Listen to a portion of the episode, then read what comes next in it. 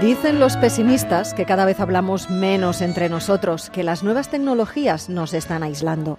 Dicen en cambio los optimistas que ahora nos comunicamos más que nunca, aunque no siempre lo hacemos de viva voz.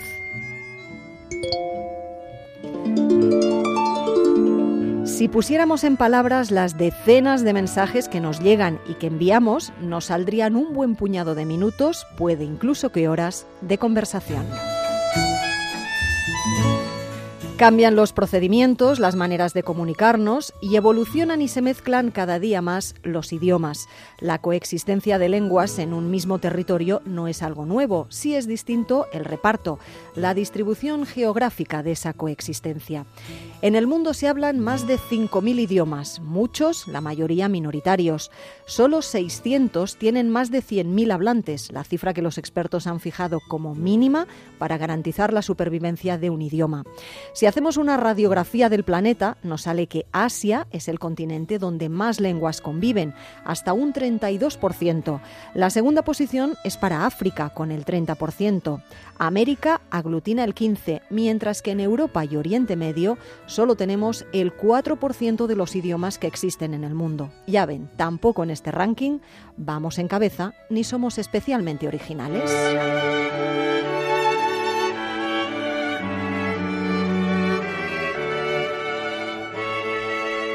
Pocas ciudades reúnen como Bruselas tantos idiomas hablados a la vez. Las sedes de las instituciones europeas son una auténtica torre de Babel.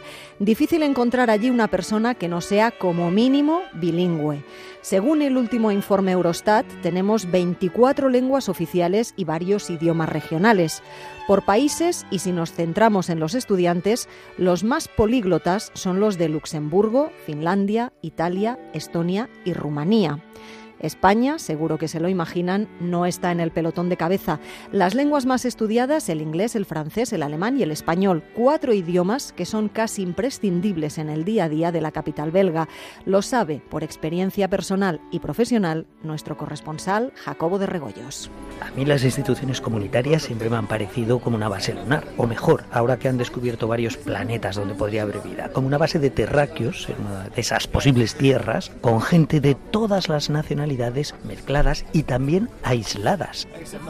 Ese es el ruido de fondo que estamos oyendo, esa pasta hecha de todos los idiomas y todos los acentos. Para hablar de esta torre de Babel interestelar no hay nada mejor que meterse en el Parlamento Europeo, un edificio de perspectivas imposibles a lo Mauritius Cornelius Escher. Mientras espero a Jaume que el portavoz de la Eurocámara, sus asistentes están hablando en francés, pero yo creo que no son francófonas. Ah, mira, ahí está. He visto tu mensaje ahora y he ido corriendo, pero no Sí, estás siempre ocupado. ¿Qué tal? si se quiere utilizar el, el apelativo de Torre de Babel para el Parlamento Europeo, se puede hacer, pero con una diferencia fundamental, y es que en la Torre de Babel nadie se entendía, mientras que el Parlamento Europeo es una Torre de Babel en la que la gente se entiende. Es una Torre de Babel que funciona, la otra se cayó. Todo el mundo puede hablar su idioma, pero detrás hay un sistema de interpretación único en el mundo, que estamos hablando de 24 idiomas oficiales. Pero las traducciones no son 24, las traducciones son exponenciales, ¿no? Lo que tiene mm, proporciones, digamos, aritméticas es la interpretación. Para conseguir traducir de 24 idiomas a 24 idiomas, estás creando una multiplicación exponencial que hace que hablemos de prácticamente más de 500 combinaciones lingüísticas diferentes. Hemos desarrollado incluso eh, instrumentos técnicos, lo que todavía tiene más mérito. Naciones Unidas tiene seis idiomas oficiales, el Consejo de Europa tiene dos idiomas oficiales, nadie tiene 24 idiomas oficiales. Y por lo tanto, eh, al final todo eso lo tiene que construir el propio Parlamento Europeo. El precio del eh, multilingüismo en el Parlamento Europeo concretamente. Lo tenemos cuantificado y es prácticamente un tercio del presupuesto del Parlamento Europeo. Es mucho más que una factura, es la protección and de la igualdad de los Estados miembros y la igualdad de las lenguas. Muchas gracias. De nada. Bueno, Jaume es catalán, o sea que sabe bilingüismo de sobra, pero es que sus hijos hablan cuatro o cinco idiomas, que yo sepa, como poco. Como mi compañero Román Cliva de la radio televisión francófona suiza, Suiza es ya otra torre de Babel, pero es que él también. Pues, s'il te plaît, comme ça je dois pas te traduire en... ¿Cuántas lenguas hablan normalmente en suizo?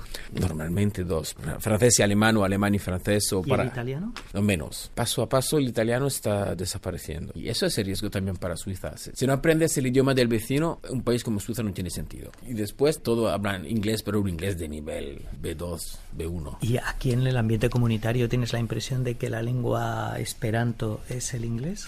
Sí, en el, en el ambiente comunitario sí, pero eso es normal, porque es como una, una comunidad artificial. Pero después para entender la gente es más rico hablar más idiomas que solo el inglés, que al final es un globish. Ok.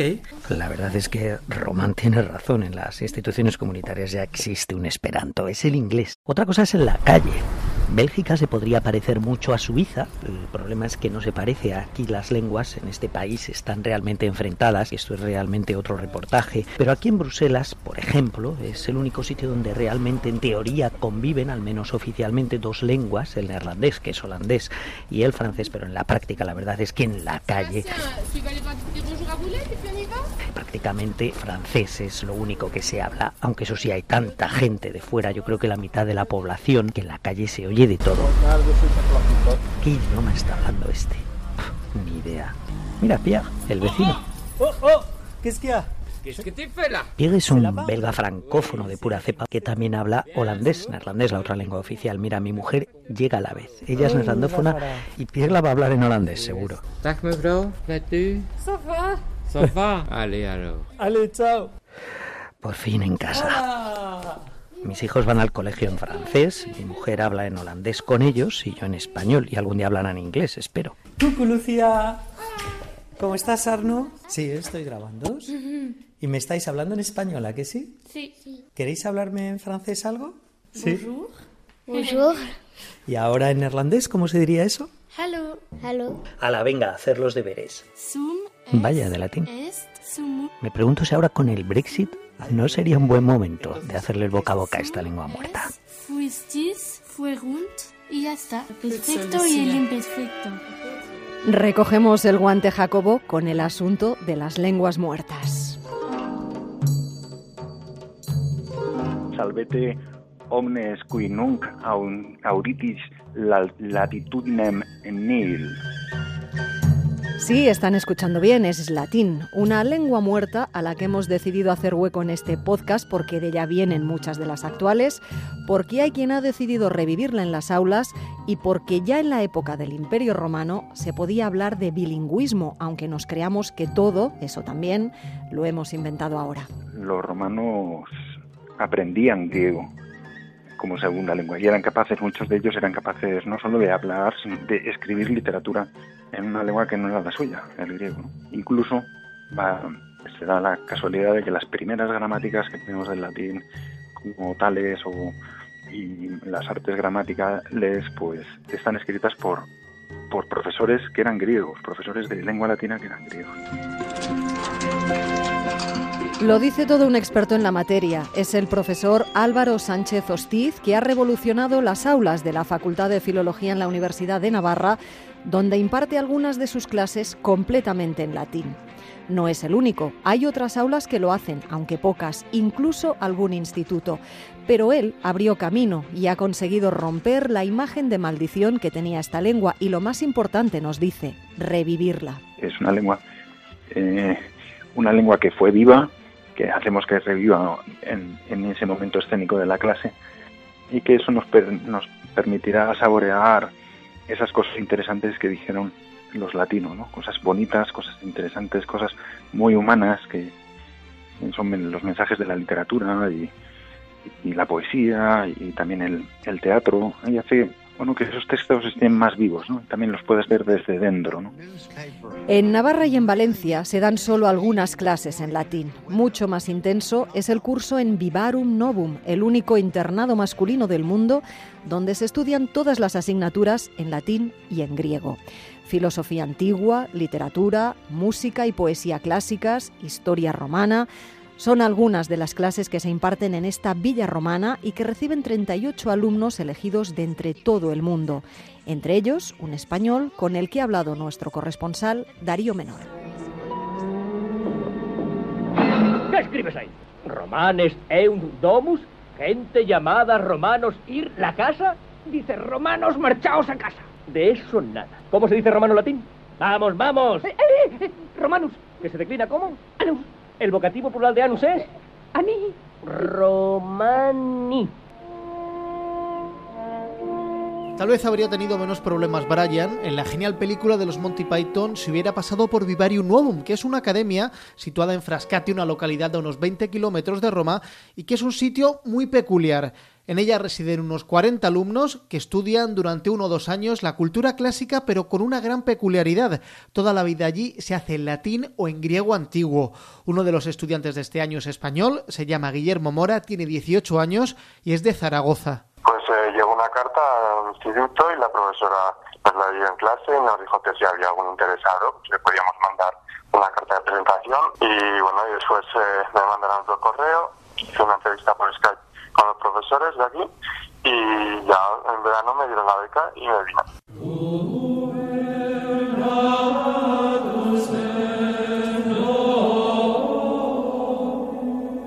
El mexicano Ignacio Armella es el vicepresidente de Vivarium Novum, un lugar que le ha dado la vuelta a la forma con que se enseñan habitualmente las lenguas clásicas. Hoy en día em, la enseñanza del latín y del griego se ha demostrado un poco, eh, si no, por no decirlo ineficaz, al menos eh, muy, muy tardada. Entonces, un alumno que entra, por ejemplo, a la universidad o que lo está estudiando en el colegio y que, que desea entender por qué el latín es, tan importante, no lo logra hacer en poco tiempo. Comienza a sentirse frustrado, comienza a sentir que el latín y que el griego son justamente unas lenguas muertas. En cambio, con un uh, método que, um, digamos, se basa principalmente en, en la directa lectura de los textos, a través de un uso cotidiano, también bien, uh, organizado desde el punto de vista gramatical, hace que los alumnos puedan percibir los frutos de todo lo que el latín y el griego tienen que ofrecerles en tiempos muy breves. El joven zaragozano está experimentando que este método funciona. Ahora se intenta eh, divulgar, ¿no? Un método de enseñar una lengua, el latín como una lengua viva. Pero sin duda con este método es, es, es mucho más dinámico y te lo pasas mejor en clase y luego el resultado o sea, aprendes eh, mucho más y en mucho menos tiempo. Cuando entran en esta academia, los jóvenes se olvidan de las lenguas maternas y tienen que desempeñarse todo el día en latín. Los más osados incluso pueden alternarlo con el griego antiguo. Sí, sí, sí. Aquí, bueno, eso es parte del método que nosotros utilizamos porque de esta manera podemos uh, llegar a los resultados que nos hemos propuesto, que son uh, dar la posibilidad a los alumnos de acceder al patrimonio cultural uh, de latín y griego, lo podemos hacer en tiempos mucho más breves. Y es por eso que sí, prácticamente la vida aquí en el campus es uh, toda en latín. Guillermo entró en Vivarium Novum en octubre y en estos meses, según cuenta, ya se desenvuelve con soltura en la lengua de la antigua Roma. Ahora mismo es como si hablásemos eh, cualquier otra lengua, como inglés o francés. Tenemos bastante nivel y podemos expresar todo lo que queremos decir y hablar de cualquier cosa del día de, cotidiana. Este joven español al que le gustaría estudiar historia y especializarse en arqueología, aunque dice que todavía no lo tiene decidido, anima a los chicos de su edad a no asustarse ante el latín y a ver las oportunidades que ofrece para comprender la cultura de nuestro tiempo. Estudiar latín, eh, el objetivo es, eh, es, como, es, como, lo que dicen aquí. Tú recibes una llave para poder acceder un instrumento para poder acceder a todo, a todo lo que escribieron durante siglos y siglos.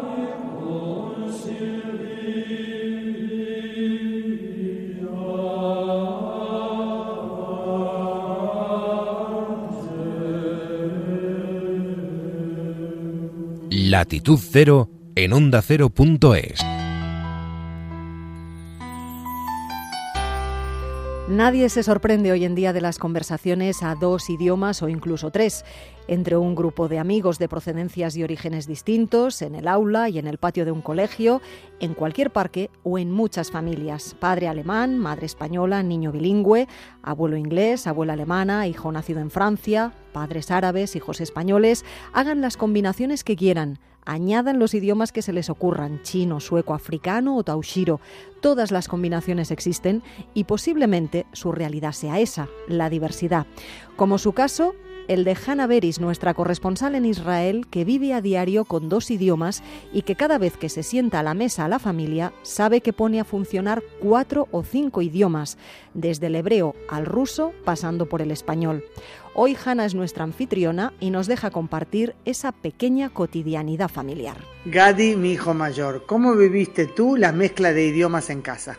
Bueno, yo eh, del primer día que nací no hablaste español como ya sabes y me acuerdo que siempre que alguna gente me oía hablar español me preguntaba, ah, no me digas, ¿hablas español? ¿Cómo es? Y ahí tenía que empezar a contar todo el cuento.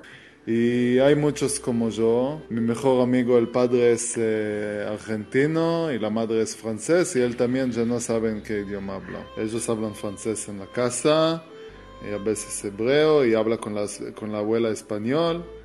Y la novia es eh, una americana que vino a vivir en Israel y con, él, con ella habla inglés. Entonces todo se mezcla en Israel. Gadi se casó con Stella, que nació en Rusia. Eh, Stella, pero tú sabes un poco de español. Sí, un poco. Vi muchas telenovelas cuando tenía 10 años, pero no, no sabía hablar, solamente entendí. Y cuando me casé con Gadi, viajamos a Uruguay y Sudamérica. Yo le digo que se calle y yo, yo quiero hablar. Y de esta manera aprendí español un poco. El crisol de diásporas que es Israel da un lugar central, por cierto, al hebreo, el idioma que une a todos. Pero en cada hogar puede haber otra dinámica. En el nuestro, el español que traje conmigo, por cierto, de Uruguay, siempre fue clave. Mi hija del medio, Mijal, lo vivió con mucha naturalidad. La verdad que el saber español ya de una edad muy chica, ya desde que me acuerdo que hablo, hablo también español contigo, mami, eh, es un regalo muy grande. También, también el poder, eh, a través tuyo, de me da muchas herramientas para la vida. También con la familia en Uruguay, que tenemos que de chicos viajamos mucho. La relación pudo ser tan buena también por el idioma que tú me diste. Primero, ¿alguna vez tuviste, digamos, duda de cuál es tu idioma madre? Ya de chiquita eh, en casa hablábamos dos idiomas. Era muy clara la diferencia que contigo hablo español y con mis hermanos hablo en hebreo. Nunca me sentí confundida con, la, con los idiomas, tenía bastante claro que el español era muy importante para mí, porque diariamente hablaba hebreo en la escuela, en, cualquier ámbito que, estaba. Y el menor, Alon, tú eres el menor y creciste con dos hermanos mayores que te hablaban en qué? Hebreo, solo hebreo. ¿Pero te sientes cómodo en español? No, no mucho. ¿Cuándo decides hablar español? No sé. No sé, eh, cuando, no tiene, cuando no tiene otra opción. Cuando Alon era chico y me quería dejar a, mí contenta, me miraba fijo, se sonreía y me decía alguna palabra en español. Y ahora Stella y Gadi, que una pregunta sí. muy personal. No sabemos cuándo va a haber nietos. Pero cuando haya nietos, ¿en qué le... o sea, nietos para mí, ¿qué van a hablarles? Eh, cuatro o cinco idiomas. Ruso, español, inglés, hebreo. Eh. Pues, pues- nosotros nos vamos a fijar del hebreo y el español vos lo vas a hacer y el ruso los padres de Estela. ¿Le dijiste alguna vez a Gadi en ruso Lublu? Ya Lublu Tibia. O sea... Eh, eh, yo te quiero. Una pieza clave en todo esto es mi compañero, mi esposo Dani, que nació en Australia y también trató de aportar a la variedad idiomática en casa. Shalom Nekulam, hola. Sí, es verdad. Yo hablé con mi hijo mayor en inglés cuando nació, pero cuando empezó a contestar en hebreo ya no me pareció natural y yo pasé a hablarle en hebreo o en español. Pero hoy en día, cuando es ya grande, él y los otros hijos también hablan por lo menos con mis padres en inglés, así que el círculo sigue. Así es, el círculo sigue con una combinación de idiomas y por cierto de identidad.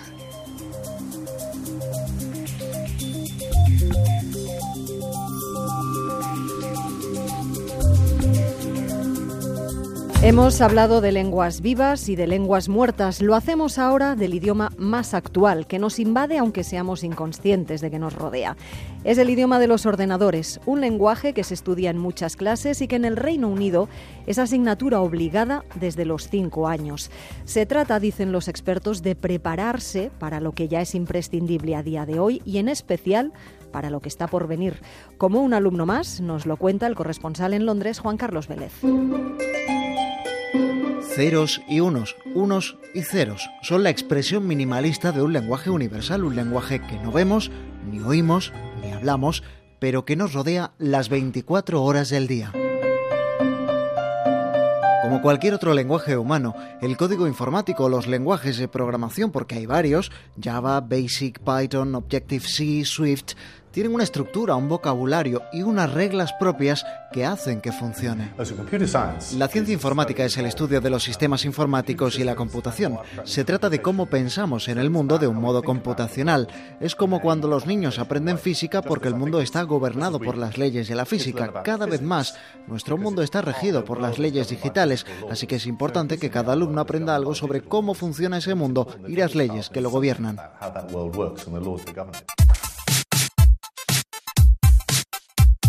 Es Simon Peyton Jones, investigador de Microsoft y director de Computing at School. Desde septiembre de 2014, gracias al apoyo coordinado de universidades, organizaciones y gigantes tecnológicos como Apple, Google, Microsoft o Samsung, el currículum educativo nacional del Reino Unido incluye la asignatura Computing para los alumnos a partir de 5 años.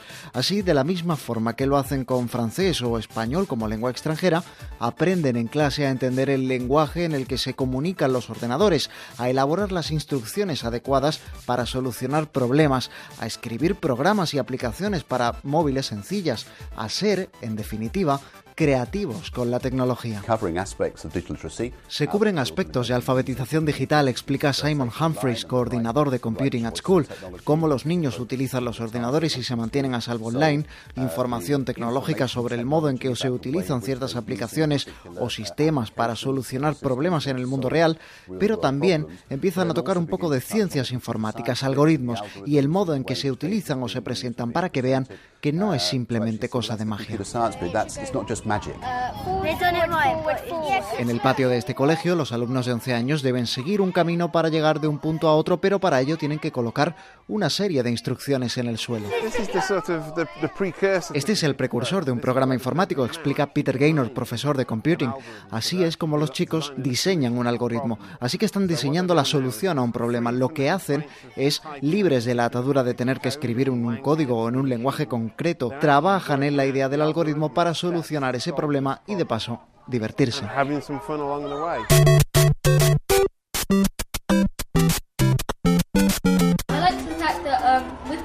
A los chicos les gusta el hecho de que en programación puedas hacer casi de todo, por ejemplo, sus juegos favoritos.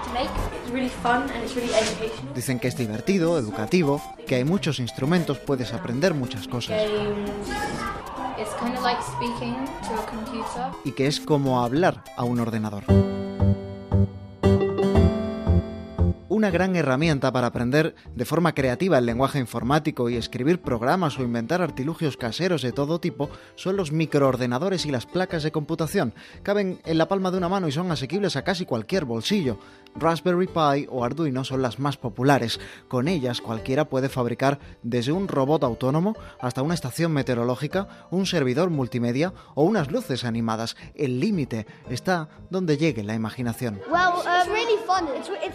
Es divertido porque no hay límites en el camino, puedes hacer lo que quieras. Es tu mundo y puedes hacerlo.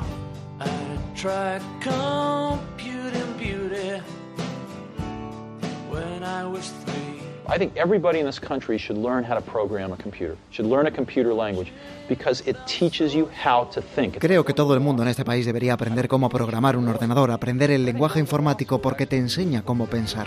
Lo dijo el visionario creador de Apple, Steve Jobs, en una entrevista perdida hasta hace solo unos años. Esta generación de alumnos británicos se está preparando para entender el lenguaje de todo aquello que nos rodea e interactuar con mayor conocimiento en este entorno cada vez más digital. Los lenguajes de programación son la base de los algoritmos que rigen el control del tráfico de las ciudades desde 1960 o de aquellos otros sobre los que operan los mercados bursátiles, en los que están escritos nuestras aplicaciones favoritas o nuestros videojuegos preferidos.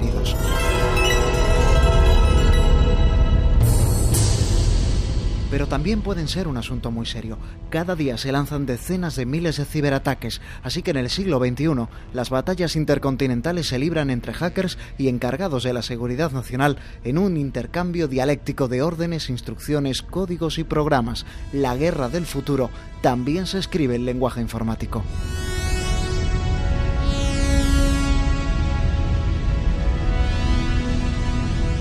La programación es además el lenguaje nativo de la próxima era de la evolución terrestre, la de la inteligencia artificial.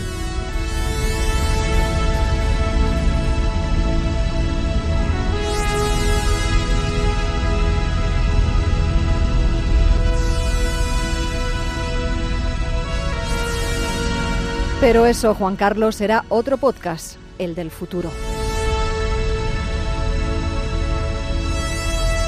Latitud Cero.